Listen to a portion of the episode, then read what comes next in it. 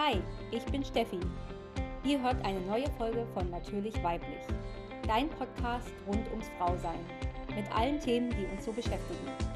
Echt, ehrlich und ohne Tabus.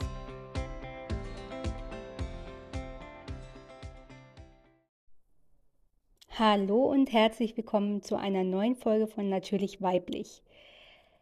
Ich bin heute tatsächlich mal komplett alleine. Die liebe Tina ist noch im Urlaub und ich werde heute euch eine Folge aufnehmen zum Thema Weiblichkeit, zum Thema Geschichte der Weiblichkeit, warum wir eigentlich so viele Glaubenssätze zum Thema Weiblichkeit in uns tragen und auch warum wir so weit weg von unserer Weiblichkeit heutzutage auch sind. Äh, vielleicht ganz kurz zum Thema Weiblichkeit. Ich möchte euch da ein bisschen mal mitnehmen, wie das bei mir war. Tatsächlich habe ich mich bis, sag ich mal, bis ich mich vor einem Jahr, anderthalb Jahren so wirklich mit dem Thema Persönlichkeitsentwicklung im Kinderwunsch auseinandergesetzt habe, das Thema Weiblichkeit nie so wirklich gespürt. Also ich habe immer gedacht, ja, Weiblichkeit, das ist ja, wenn man sich ja, also weiblich anzieht, wenn man sich schick macht, wenn man sich schminkt. Das ist für, war für mich immer Weiblichkeit. Also das war immer etwas, was eigentlich nur im Außen war, aber nie so wirklich ähm, ins Innere gegangen ist und auch nie aus dem Inneren kam bei mir. Und bis ich dann wirklich mal angefangen habe, mich eben mit dem Thema Persönlichkeitsentwicklung auseinanderzusetzen und dann gemerkt habe, dass das Thema Weiblichkeit, dass ich davon extrem weit weg bin eigentlich. Und das ist natürlich schon auch was, was für jeden sehr individuell ist. Aber ich bin davon überzeugt, dass es was ist, was ganz tief bei dir im Inneren sitzt und was auch nur vom Inneren, sag ich mal, ins Äußere kommt. Also ich glaube nicht, dass wenn wir uns einen Lippenstift draufhauen oder uns die Haare schön machen, dass das alleine Weiblichkeit ist und dass du dadurch mit der Weiblichkeit verbunden bist. Und heutzutage ist es natürlich so, dass wir sehr viel bei dem Thema Weiblichkeit so ein bisschen, ja, wir, wir sind da, haben da sehr viele Glaubenssätze, die jetzt aber nicht nur vielleicht von uns kommen, kann schon auch sein, oder von unseren Eltern, von, von unseren, von unseren Groß, Großmuttern, Müttern, sondern die vielleicht auch noch von, von Ahnen davor kommen. Also es gibt so, man sagt ja auch, es gibt sogenannte ähm, Ahnenwunden und ich glaube auch, dass das alles, diese Glaubenssätze, dass die auch alle mit der Geschichte so ein bisschen zu tun haben, wie sich die Weiblichkeit, wie wir uns entwickeln durften beim Thema Weiblichkeit. Und es gibt halt, glaube ich, viele Glaubenssätze und da nenne ich jetzt einfach mal ein paar, die vielleicht unterbewusst in uns stecken, die wir vielleicht so durch Persönlichkeitsarbeit an die Oberfläche holen, aber wo wir gar nicht verstehen, wo die vielleicht herkommen. Also beispielsweise, ich kenne das beispielsweise, das zum Beispiel, ich muss meine Weiblichkeit verstecken, um anerkannt zu werden.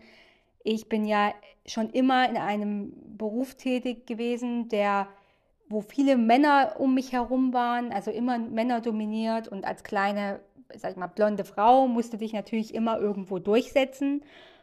Und dann ist es immer so, dass ich natürlich gesagt habe, okay, ich, ich ziehe mich dann auch businesslike an, es ist nicht gerade auf Arbeit, ich passe mich da an, um eben nicht aufzufallen oder um eben anerkannt zu werden, um quasi wie ein Mann auch zu wirken. Und wenn du natürlich so bist, also ich bin jetzt nicht immer nur wie ein Mann rumgelaufen, aber man wird halt, ich finde, man wird halt auch von innen so hart gerade auch durch die Tätigkeit, wenn, wenn du mit vielen Männern zusammenarbeitest, ich meine, da ist der Umgangston halt einfach ein bisschen rauer. Ich habe auch beim auf dem, im Bauunternehmen quasi gelernt, zwar im Büro, aber du bist halt viel mit Männern, die halt einen rauer, rauen Umgangston haben unterwegs und dann passt du dich automatisch auch an. Und das ist eben so dieses, okay, ich, vielleicht ich muss meine Weiblichkeit verstecken, um anerkannt zu werden.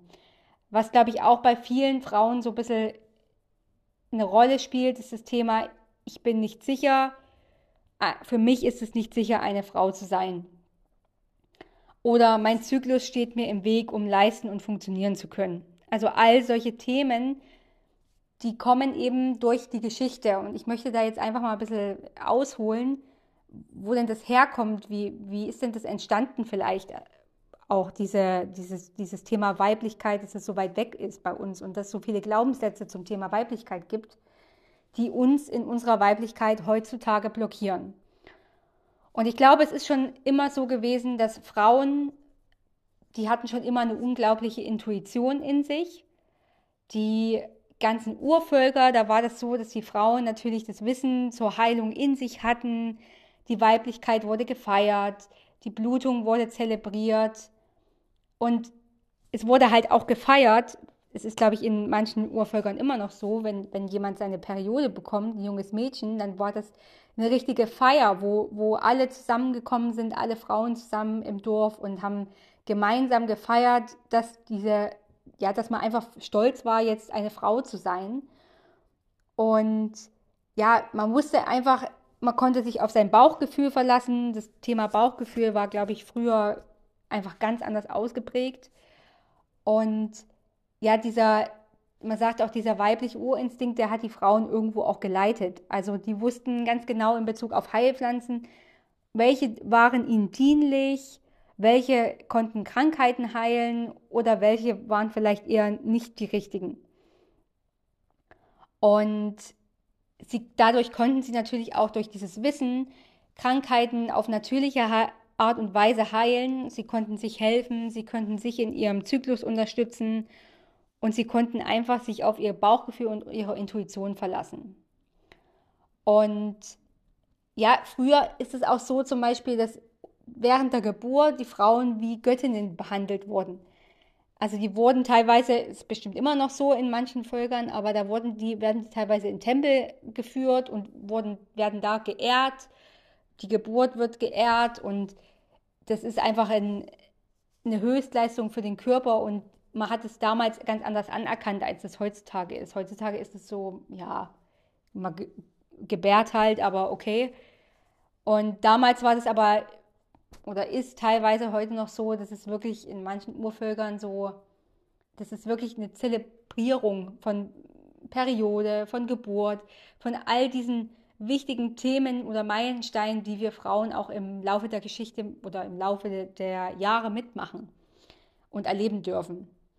Und auch dieses Wissen um ihre Periode, um was in dem Körper eigentlich so richtig vor sich ging, das wussten die alles. Einfach von ihrer Intuition her, sie wussten, dass es richtig ist und sie haben damals kein Lehrbuch oder irgendwas gehabt, sondern es war einfach vorhanden und sie haben sich darauf verlassen und sie wussten genau, wie können sie mit welchem Thema umgehen und ja, es war einfach eine ganz andere Zeit und irgendwann ist es natürlich so, die, es wurden Gesellschaften gegründet, Religionen entstanden im Laufe der Zeit. Und dann ist natürlich auch das Thema Sexualität beispielsweise, wo viele Frauen auch ziemlich weit weg sind. Auch ich zähle mich da rein. Auch das Thema Sexualität ist bei mir noch nach wie vor ein Thema nach der langen Pilleneinnahme, die ich hatte. Und das ist dann natürlich, dann kam die Kirche und hat gesagt, okay, Thema Sexualität, das ist eine Sünde. Und auch alles, was quasi damit zu tun hatte, das, dieses ganze Wissen, was die Frauen auch hatten, also über diese Heil, mit Heilpflanzen, Heilkräuter und all das war natürlich dann irgendwo den, der, der Gesellschaft oder den Religionen, das war, das war für die irgendwie unerklärlich. Und ja, dadurch, durch, das hat ihnen Angst gemacht im Endeffekt.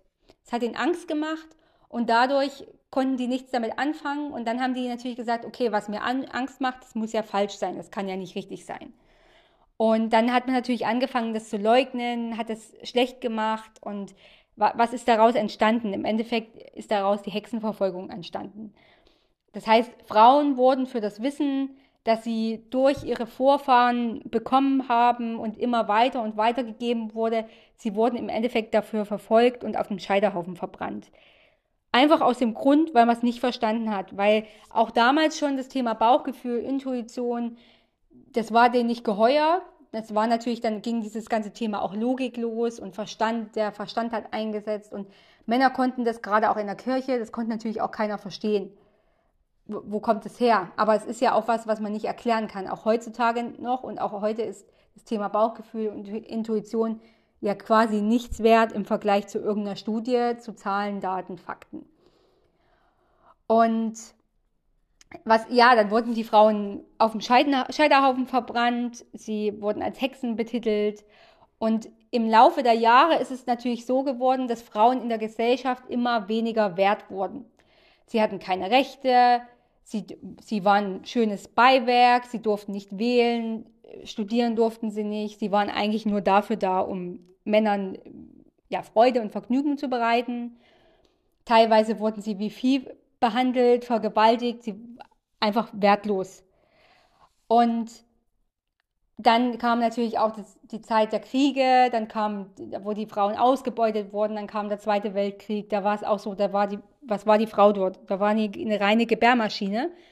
Solange die viele Kinder gemacht hat, war, das war das Einzige, was der ihr wert war quasi.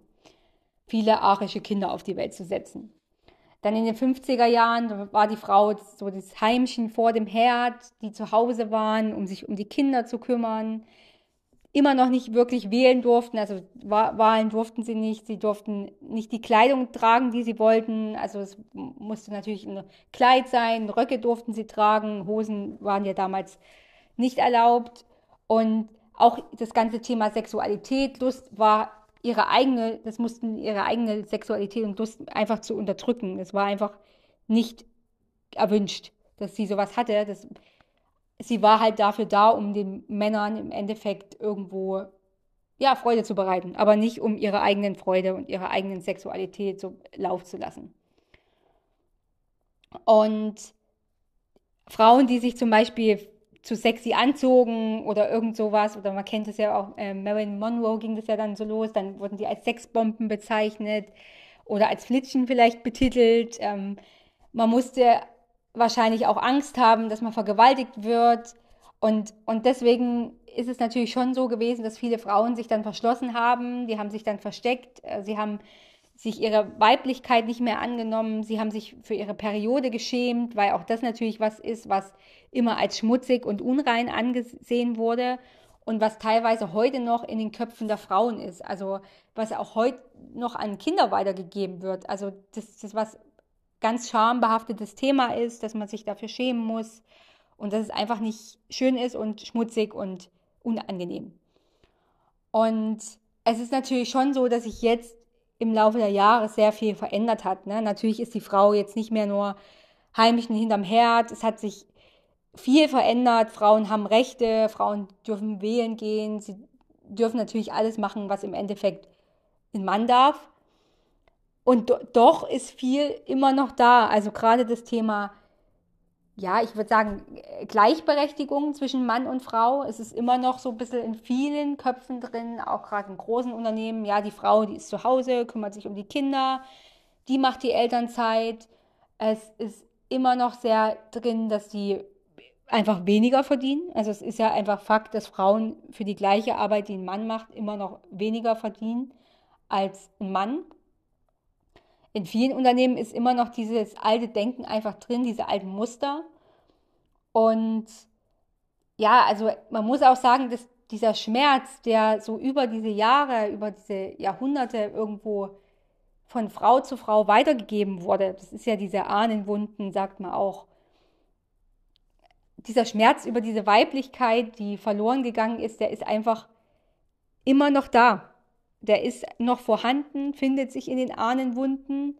Und diese Wunden, die wurden natürlich von Generation zu Generation weitergegeben, bis irgendwann eine Generation gekommen ist oder kommt und die sich entscheidet, ich möchte das heilen, das Thema, und dadurch diese Kette unterbricht.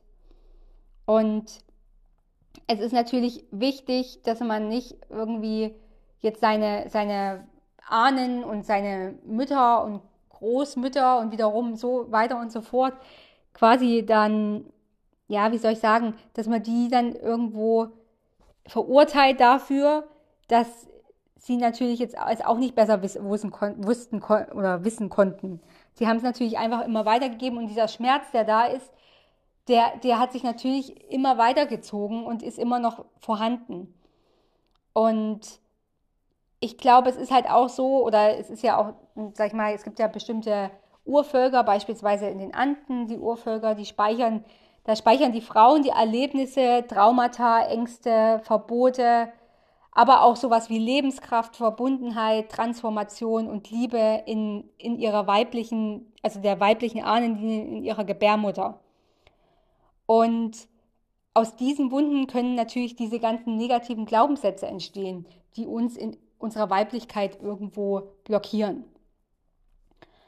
Und ich glaube, es muss man einfach mal wissen, wo kommt sowas vielleicht auch her. Also selbst wenn man vielleicht eine Mama hatte, die einen super gut aufgeklärt hat und du kannst trotzdem das Themen mit deiner Periode haben oder du kannst Themen mit, mit dem Thema Weiblichkeit haben. Die kommen dann vielleicht nicht direkt von deiner Mama oder von deiner Oma, sondern die kommen einfach aus den ganzen Ahnenlinien davor. Und sie, die wurden unterbewusst weitergegeben durch diesen ganzen Schmerz, den die Frauen im, im Laufe der Jahrhunderte mitmachen mussten. Und ja, auch das Thema Weiblichkeit, auch, auch ich war, habe das nie so wirklich gelernt, also außer dieses, was ich dachte, was für mich Weiblichkeit ist. Und irgendwann habe ich natürlich dann mitbekommen, okay, Weiblichkeit ist halt doch was anderes, als ich vermutet habe, sondern für mich auch, sondern Weiblichkeit ist was, was man einfach für sich fühlen darf, was einfach aus einem rauskommt, so, so ganz tief auch, in, mit einem ganz tiefen Sitz auch in der Gebärmutter und ja, dieses Thema Intuition und Bauchgefühl ist für mich einfach pure Weiblichkeit. Sich darauf zu verlassen, so dieses Vertrauen ins Leben zu haben, zu Vertrauen, dass, dass es alles so kommt, wie es kommen soll, das ist für mich auch Weiblichkeit. Das kann natürlich jeder anders auslegen. Aber das ist schon was, was, was die Frauen damals einfach hatten in den Urvölkern.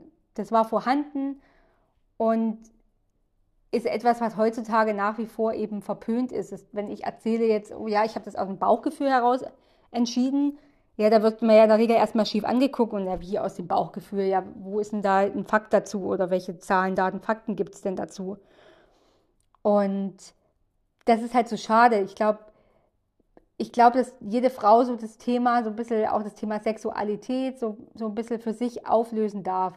Und ich glaube, dass, dass das in Summe dann irgendwann mal diese Wunden auch heilt. Also es wird immer natürlich Wunden geben, die da sind, aber je mehr Frauen sich dieses Themas annehmen und in das Thema reinschauen und vielleicht auch so ein bisschen mal ihre Ahnenlinien durchforsten und ja einfach an ihren Themen arbeiten, dass irgendwann dieses, diese Ahnenwunden vielleicht einfach weniger werden und dass wir das Thema Weiblichkeit einfach wieder so leben, wie es früher auch mal gelebt wurde.